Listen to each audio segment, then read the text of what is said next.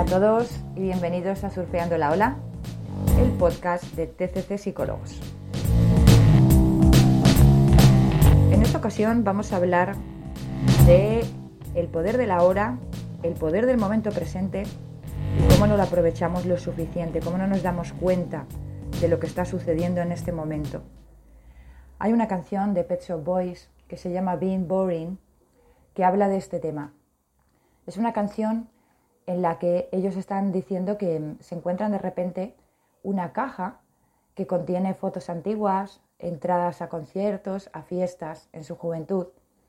Y en una de ellas está escrito por parte de una chica que luego se casó con un tipo famoso, según la canción, y dice, ella nunca estaba aburrida porque no era aburrida. Entonces, nos da que pensar el hecho de decir, ¿éramos más felices entonces? ¿Realmente éramos conscientes de que estábamos siendo felices? Probablemente no. Esto lo sabemos normalmente a largo plazo. Hoy día, con todo esto de la pandemia que nos atraviesa, realmente cada vez que no hace falta que encontremos una caja con fotos, basta con que los recuerdos de Facebook nos digan, hace dos años estabas haciendo tal, y tú digas, ah, fíjate, estaba en tal playa o estaba en tal concierto o en, con tal gente, ¿no? Todas esas cosas que llevamos mucho tiempo sin poder hacer en condiciones. Entonces uno piensa, si hubiéramos sabido la que se nos venía encima, ¿habríamos aprovechado más? Probablemente sí. Y bueno, todo esto va a pasar y no quiero entrar yo aquí en un drama.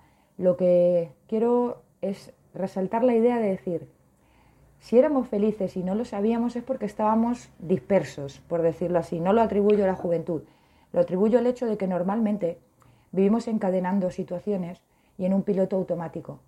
Probablemente cuando todo esto de la pandemia termine, nos vamos a dar cuenta, si no nos estamos dando cuenta ya de que la oportunidad de salir un rato o poder viajar dos días, aunque no sea lejos, ya es algo que nos hace sentir bastante bien y se trata de poder aprovechar cada minuto de libertad que tenemos, cada situación, cada encuentro. No sabemos si de repente la gente va a desaparecer, si en algún momento van a cambiar las situaciones como han cambiado.